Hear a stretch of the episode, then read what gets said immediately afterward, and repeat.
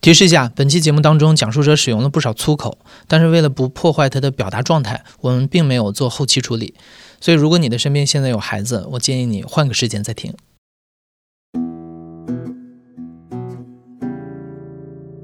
你好，欢迎收听故事 FM，我是艾哲，一个收集故事的人。在这里，我们用你的声音讲述你的故事。废青、丧逼、九八五废物、躺平、摆烂，你一定听说过类似的这些说法。这几年啊，这类词汇的大量发明，某种程度上也说明了丧正在成为一种普遍的社会情绪。越来越多的人想要退出残酷的内卷游戏，过上一种躺平的废物的人生。对这种现象，社会上有过不少的争论。所谓的废物是如何成为废物的？他们只是不愿意努力的一群人吗？一代人的失落背后，又有着什么样的挣扎和无奈呢？今天的讲述人刘书宇是一个青年写作者，他笔下的人物往往都是废物。这些人成长在城市边缘，身无长物，过着混乱、沮丧、无所事事的生活。前面等着他们的是灰暗的未来。而这些人物都是刘书宇和他身边人的某种写照和变形。和那些享受到了中国剧烈变革时期红利的家庭不同，刘书宇和他笔下的人物属于更沉默的大多数。一九九四年，刘书宇出生在一个苏北小镇，他的父母在镇上一个逐渐衰败的工厂里工作，匮乏是刘书宇家庭的底色，也是整个小镇的底色。长大的过程当中，刘书宇觉察到了奋斗叙事的虚假和属于他的天花板，他成了一个所谓的废物。今天的节目是刘书宇的故事，是每一个废物的故事，最终，它也是你和我的故事。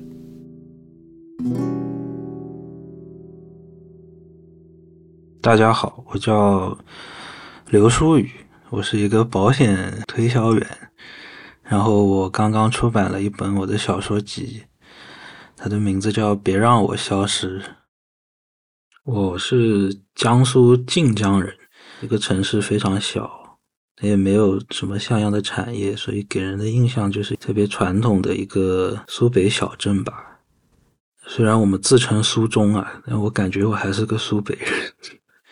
父母以前都是我们那边电厂的工人，最早就是因为我爸在外面有了外遇嘛，是同一个厂里的女同事吧，然后后来就被我妈发现了，她不能接受这件事情。但同时也不想离婚，一开始就是感觉能否有一些挽救的手段，就是不停的争吵，但最后还是离了。记得很清楚，有一次我中午回到家，看到我妈就坐在地上哭，然后家里都是满地垃圾，那他们就刚刚打过架嘛。上楼发现有个离婚协议书放在那个书房里，也没有人做午饭，也不知道吃什么。感觉自己被抛弃了那种感觉。我爸零四年左右，他开了家书店。他离婚之后，他也净身出户，就住那个书店里。我也就跟着住在书店里面。因为我爸根本不管我嘛。到我初二的时候，我妈就把我接回去了，开始督促我的学习之类的。那个时候，我妈有意无意会让我主动去找我爸嘛。就说他不能逃避作为父亲的责任，周末就不要待在家里了，你去找他。而我爸他又不希望我去找他，然后就会很不愉快嘛。冬天，然后我妈就让我去找我爸，让他带我去浴室洗个澡，然后我就出门打了一辆三轮车吧，去他的书店。后来那个三轮车到最后他要八块钱。然后我爸从里面出来了，非常生气，就问我是不是脑子不正常，八块钱的车你也坐。他最后就很生气的把钱扔在了地上。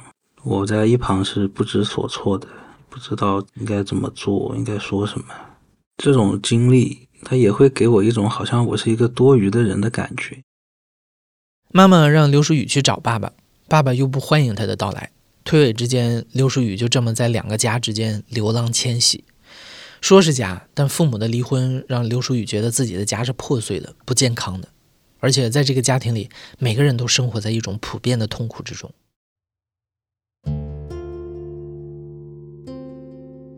我们家庭是一个支离破碎的、一个不正常、不健康的家庭。我们的家庭成员互相憎恨，我们每个人都过得不开心、不快乐。就离婚之后，我哥是跟着我妈妈的。那听我哥讲说，离婚之后，我妈就她天天就躺在床上，说自己不想活了，饭也不做，吃安眠药。然后我妈又是那种每天都要说两句，大家都看不起我们家。嫁给你爸是我这一生最大的错误，可能就是他已经活在过去了，他根本走不出来，就是过去的这些这些伤痛把他给困住了。我爸他这辈子都在折腾各种创业，想发财，就是个纯纯的失败者，干什么都不成功，包括他的事业不成功，他的感情也不成功呀。他以为自己是为了爱情跟人家外遇，但其实人家也没那么爱他。然后我跟我爸生活的那几年，就是我我会观察到他们吵架嘛。那可能我爸发现了他的女朋友和别的男人怎么怎么样了，吵到最后，我爸居然就就流眼泪了，你敢信吗？他对着电话说过你妈的日子啊，把电话砸了之后，自己在那儿默默的就，不，我当时就想，我靠，我一个四五十岁的男人。原来也会为了爱情流眼泪的！你是这么脆弱的一个人。然后我记得很清楚，是他四十岁生日那天，他带我他带 我去吃炸鸡嘛，巴拉巴拉一大堆，说他去体检看他的肝好不好，因为他爸就是我的亲爷爷是肝癌死掉的。然后说，嗯，今天是我四十岁生日，感觉这人还蛮可怜的，这个生日也没别人记得吧。就我一个儿子在跟着他吃炸鸡。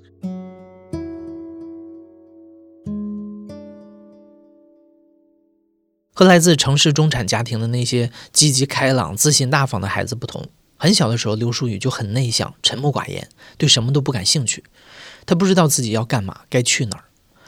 从物质条件、成长环境到性格、见识，甚至可以说，刘书宇的生活本身就是对一切可能性的限制。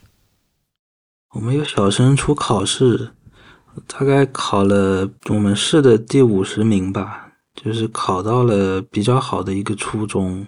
即便我们考进来了，也要给将近一万块钱的择校费。那我爸当时说没有钱嘛，他的那个女朋友就讲，就不如让我去上那个烂学校。然后后来我妈知道了，她她不让，然后我就跟着我爸出去借学费，就先是找了几个亲戚。记得很清楚，我去找某个亲戚，然后他拿了五十块钱出来说：“我这边还有五十块钱，你们要不要吧？”我说：“我要不我就去上那个烂的学校。”嗯，然后我想是不是我的问题？那我考的也不是不好呀，搞得大家这么尴尬，可能还有点内疚，小孩子的那种，就责怪自己。我初一的同桌，他是农村过来的。然后这同桌就跟我讲，他为了上这个学校，他要去跟他爸妈去借钱，借了多少钱，多么难。我说我这么巧，这么普遍的嘛。那同时我们班那个学校，它毕竟是私立嘛，所以那个班里也是有很多就算市里的家境比较好的一些同学咯。发现我跟他们好多同学可能都不是同一个物种。有一次，我的同桌跟另外一个同学周五要放学了，他们就吵架。另外一个同学就指着他的鼻子说：“嗯，那个乡下来的，给我滚回你们生祠，就是他那个镇。”像我那个时候，我每天我爸妈会给我五块钱的伙食费，就食堂只能吃那个三块钱的青菜拌饭，剩下两块钱加一根里脊肉什么的。啊，像他们那些家庭的学生呢，他明显的就吃的比我们好嘛，也有钱买零食。像他们上学，像有的学生那个时候是汽车接送上学嘛。我记得有一段时间，我想坐公交车上学，坐公交车上学一块钱，我妈就说一天一块钱，一个月要三十块钱，我们给不起这个钱，你还是骑自行车吧。我那时候想，我靠，这人跟人的区别居然这么大吗？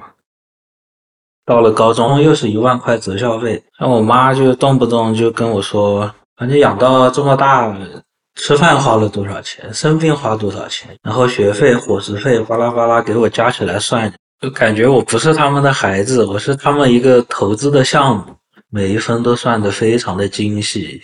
那其实是让我很难过的一件事情。你尤其是每天都在念叨的话，我靠，我精神没崩溃，我感觉都是奇迹了。相较于大多数人来说，一路考上重点初中、重点高中的刘书宇，可能本身就算是幸运儿，或者说幸存者。更多和他背景相似的人，一般会辍学、打工，或是在社会上游荡，早早的成为所谓的废物。但刘书宇没有一直被这种幸运眷顾。进入重点高中之后，刘书宇的竞争劣势更加明显。他读的是全校最差的班级。那个时候，刘书宇觉得自己根本就考不上大学。像我妈，她在厂里三班倒嘛。他有一次就是半夜十二点下班回来之后，我已经睡觉了。他把我从床上拉起来，说：“呃，明天开始你不要上学了，你直接去我们厂里上班吧。你考成绩这么差，你上什么学呢？应该是模拟考成绩非常差吧。”老师他给家里打了电话，我不说话，我就看着他，然后他开始哭。他说他命怎么这么苦，上班这么辛苦。儿子又是个废物，他上班忙着都没有意思。那时候我感觉也是很很绝望和困惑的。我操，人生为什么是这样的？我也很痛苦的。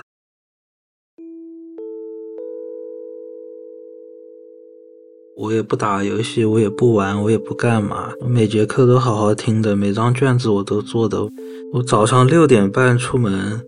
晚上十点半回家，我自己骑自行车穿越我们整个城市，我也很累的。人为什么一定要高考要上大学？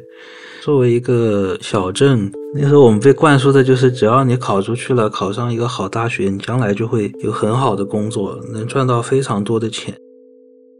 知得苦中苦，方为人上人。我妈天天讲这句话，我们老师也动不动讲这句话。我当时就在想，我为什么要当人上人？我不过是想过上一个正常的、普通的、有尊严的生活。难道就是想过这样的生活，我就必须付出这么大的努力，承受这么大的痛苦？那这不是很荒诞、很扯淡的事情吗？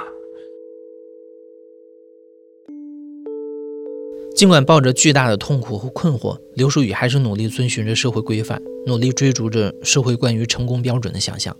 最终，他考上了徐州的一所二本院校，读了电气工程、及其自动化专业。眼看着他终于可以过上大人们所说的更好的生活了，但废物人生的脚本才刚刚开始上演。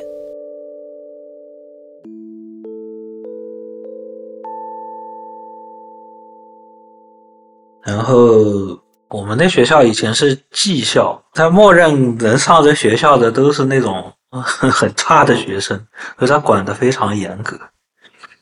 你妈早上还要起来跑操，我过得比高中还累。我说真的，你刷刷题，你刷了一辈子题，你从小学、初中、高中，怎么他妈上了大学还要继续？有什么意思？有什么意义？然后课程也很难吧？什么高数、线性代数，我感觉我完全听不懂。大一暑假我回家，我还在街上玩呢，爸一个电话打过来，哎，说学校辅导员找他了，说你所有课程都挂科了。然后我爸就开始说，命运对他怎么这么残酷？辛辛苦苦把儿子送上大学，他居然能把所有课程都挂科了，然后要劝退我。就是我们大二开学的时候，我爸陪着我去了徐州，他直奔银行取了一万块钱，包了十个红包，打算给每一个专业课老师都发红包，让他们把那个补考的答案给我，直接让我过吧。没用，他们不收这个红包。然后我们辅导员让我写个检讨，也我我意识到自己的错误了。我其实是非常热爱学习的，请求学校再给我一个机会吧。那写了之后，就把这个劝退改成了就是留校查看。但是我从来不逃课，我全勤，好吧，我起的最早，我第一个坐到教室里。但是我就是不想学，就坐在那儿发呆。像我们考试，一部分同学他会嘛，剩下的就抄了各种答案，飞来飞去的。但是我是他妈答案到我手上，我都懒得抄，你知道吗？就坐在那，我做到了，到了时间点我就走了，我直接交的白卷。因为我在想，我我做这些事有什么意义？我为什么要做这些事情？想不明白。那虽然我们学校烂，但我们老师有些学历都很高呀。我记得我们的这个电网老师，妈的有一次上课上到一半，突然来了句：“那同学们，你们不要像我一样，上学只知道学习，只知道这个考试了。最后像我这样三十五六岁，房子也买不起，一事无成，就在这里教你们。P.S. 单片机老师，他是南开大学的博士生啊，他就跟我们讲啊，你们不要以为人生很容易的，你像我上了博士，最后我花了多大的努力，也不过是在你们这么烂的学校过来教你们这些大人，为什么要这么讲呢？那时候觉得我操，这你们讲的也都挺有道理，你们付出了这么大的努力，最后就这样。那我在这里搞个什么劲呢？我直接摆烂算了。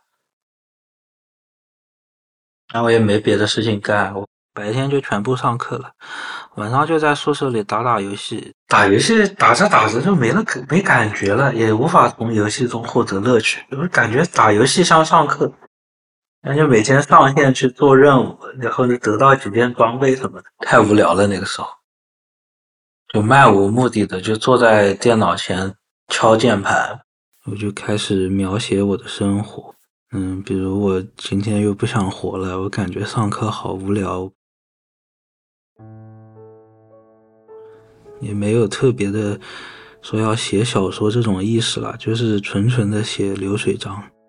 其实这里面这故事里面的人物都是有原型的，他发生的这些事情都是在生活中发生过的，我只是对他们做了一些处理吧。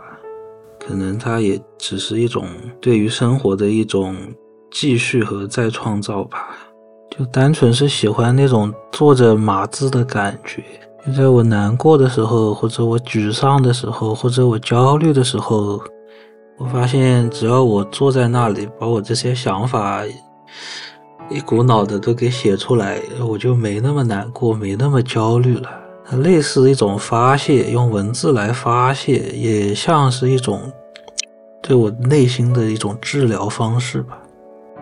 我特别喜欢写我小时候、我的童年、我的少年时代发生的一些事情，包括我回忆我小时候找我爸去吃鸡排那件事嘛。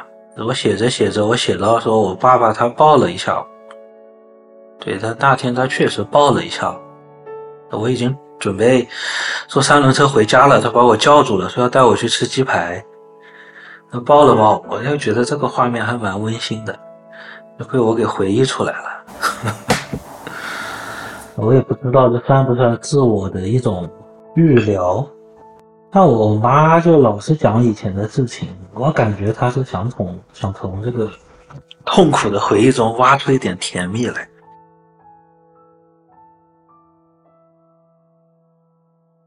在大学时候的一篇访谈里，刘书宇说，他写作，然后得到读者的反馈，就暂时得救了。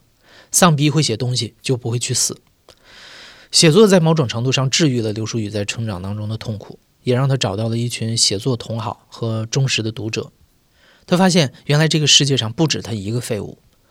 对于刘书宇，还有他小说里写的这一世代的废物来说，他们努力过了，但没用。他们注定不会成为大学里的佼佼者。他们对自己的专业没有概念，对自己的前途一片迷茫。他们努力挣扎，但失败了。他们最终认命，我就是一个废物，然后开始用躺平来消极抵抗这种无力改变的命运。那我只能就就在一种像现在讲的这种摆烂的状态。我觉得躺着，我什么都不干。一六年我没有拿到毕业证，但是我也不想找工作。那个时候。呃，网上认识了几个南京的朋友，他们就问我，你要不来南京算了？他们已经在躺平了，你也来躺平吧？我就直接来了。可能是恐惧吧，一种逃避方式。我恐惧 像我爸妈一样，他们在厂里每天工作要十个多小时，见到什么厂长啊，要点头哈腰，非常的辛苦，你也赚不到多少钱。但同时，这样的生活他们过了一辈子了，然后我也不想一辈子过这样的生活，然后就跑南京来了，租了个房子，在南京的下关区是比较边缘的一个地方，它是一个即将拆迁的一个类似于小村子吧。那房租是三百块钱一个月，就是一个非常非常小的房间，它是没有卫生间的，只有一张床，一张床，一个桌子，一台镶嵌在墙上的老式的空调，就是用的那个时候我写公众号有一些稿费。网上有一些打赏，我就靠这些东西生活。我会晚上那个八点之后去超市买那些临期的食品，非常便宜。菜有些是白送的，有些可能一块钱就能买到一把韭菜。每天用最少的钱保证自己活下去。醒过来已经是中午了，然后去家门口吃一碗八九块钱的盖浇饭，吃完了回来回来就是可能就找部电影看看，打打游戏。不停的刷 B 站什么的，可能刷刷着刷着睡个午觉，醒过来天黑了，天黑了出去散步，漫无目的的在街上走路。我反正半个南京我都走遍了。那个有的时候凌晨两三点我也在外面闲逛，不是很孤独。那个时候，那个时候在南京朋友还真的蛮多的，他们也都是刚刚毕业，他们也不想上班，他们会过来住在我那里。虽然大家都没有钱，但是如果你出个三块五块，他出个几块钱，我们去去菜市场买一些临期的那些别人不要的烂菜叶子回来，大家煮一锅饭吃。当时我印象深刻，我有一个朋友，他是青岛的，他吸毒吸大麻被警察抓了，应该是处于一种取保候审还是什么状态，但是他直接他受不了，他直接逃跑，他扒火车来了南京，第一个就就来敲我家家门，吓死我。然后他就在我们家住了将近一个月吧，他也没有钱，他就去借小贷、借高利贷，然后请我吃火锅。我问他这些钱将来不用还的吗？他说贷款是不用还的，他们来催贷，我又没钱还，对吧？但是这个朋友他有个理想，他想当导演，他就问我能不能帮他改剧本。那个他看了我写的那个什么主唱死了。嗯，他他特别喜欢摇滚乐这个人，那他想把这样一个故事给拍成电影，让我帮他改剧本。那我说我不会写剧本，我也不听摇滚乐了，你自己写去吧。后来他就离开了南京，半年之后，的别的朋友在提到他说他他上吊自杀了。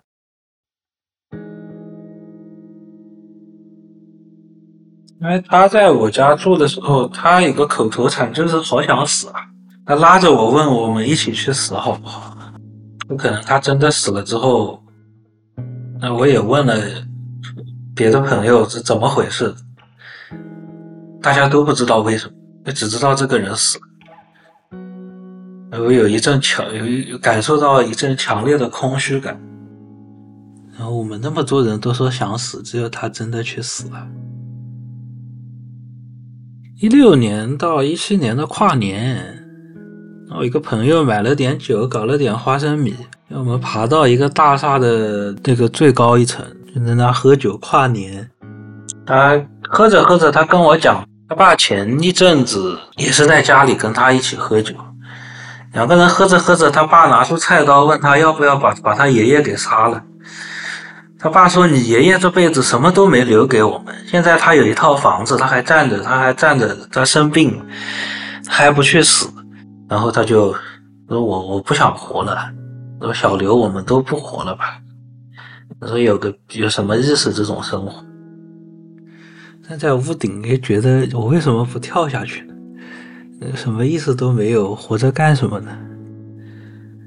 但也就那么一瞬，后来也没那么强烈。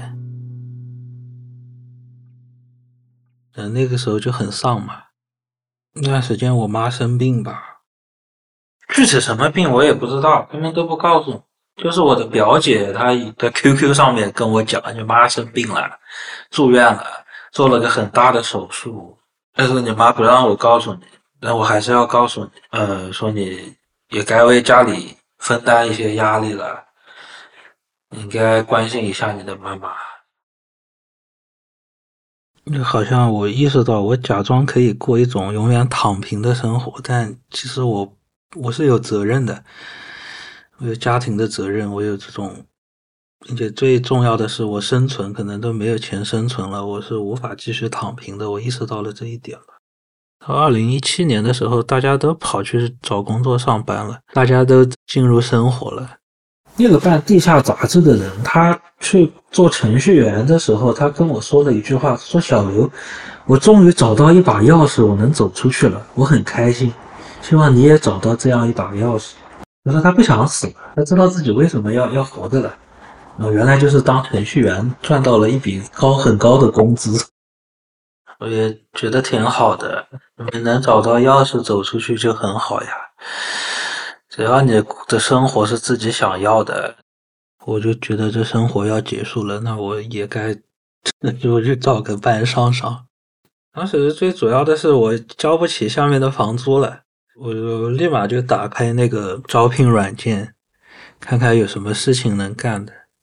第一个让我面试的是一家给餐饮企业做策划的公司。他的所谓策划就是帮这些饭店、这些餐饮企业做活动、写公众号。比如我们有新菜上市了，有试吃活动，或者有什么优惠券之类的。当天我去了之后，他问我有没有写过公众号，我说写过的呀。呃，然后问我什么学历，呃，我说本科。那时候，那那那你什么时候能来上班？那时候我今天就可以上班。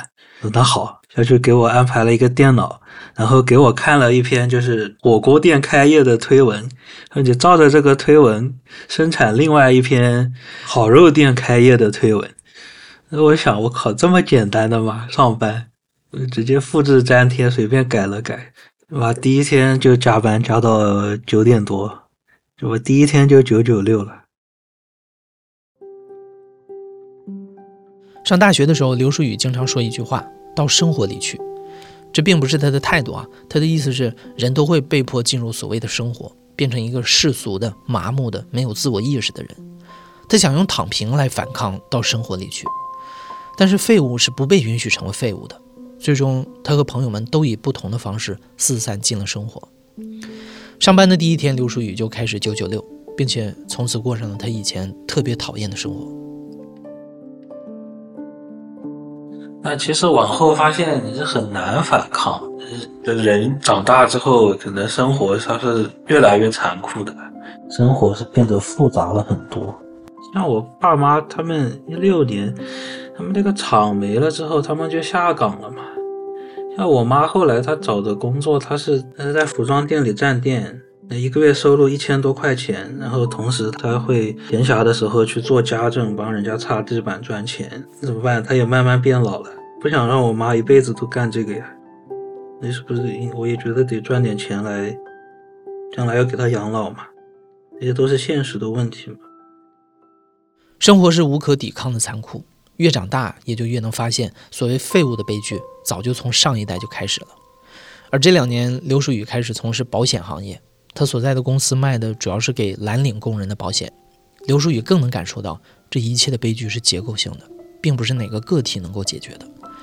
这个时候，他的无力感也变得更强了。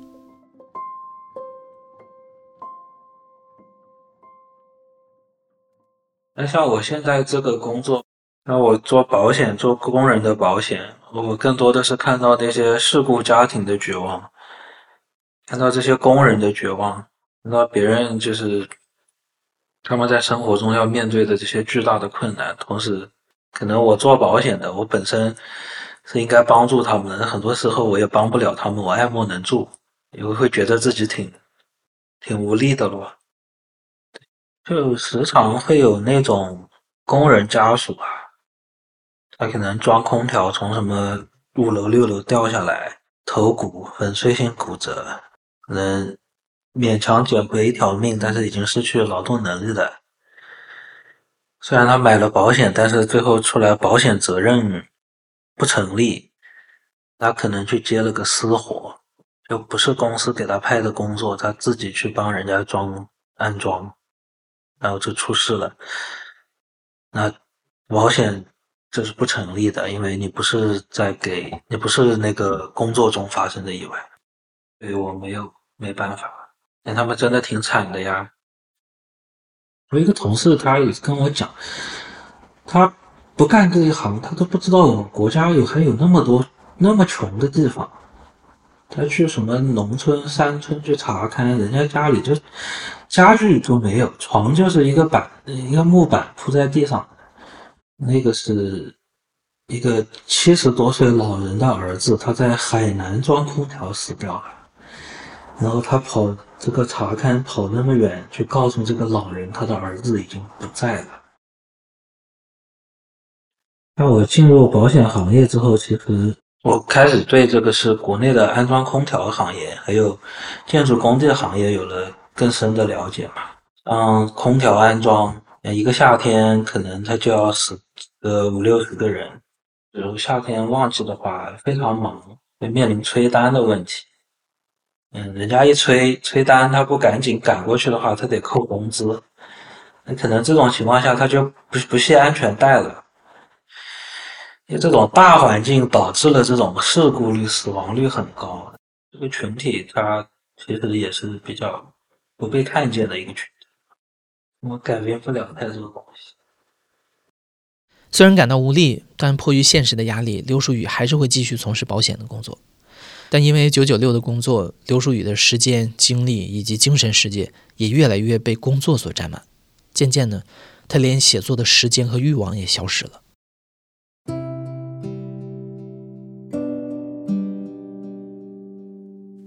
我我不想写了，我觉得没有意思啊！我写这些流水账写了干什么呢？让那些读者他们想看的都成了一种模式了，他们就想看我出来说我想死，我我恨这个世界，我想操这个世界，不断重复已经没有意思了。可能我要表达的我早就表达完了，我没有没那个欲望、那个冲动，也没有那个需求。要去靠文字来让自己获得内心的平静。我被工作和生活掏空了，我整个人现在是非常平静的，每天都像一条死狗一样。呃，那谁讲的？生活对大部分人来说是莫能抵御的洪流，绝大部分人都生活在平静的绝望中。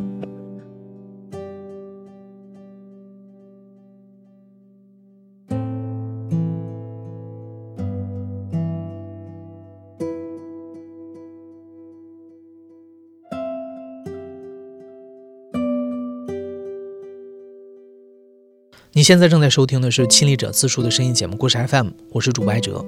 本期节目由聂丽萍制作，编辑林峰，声音设计桑泉。感谢你的收听，咱们下期再见。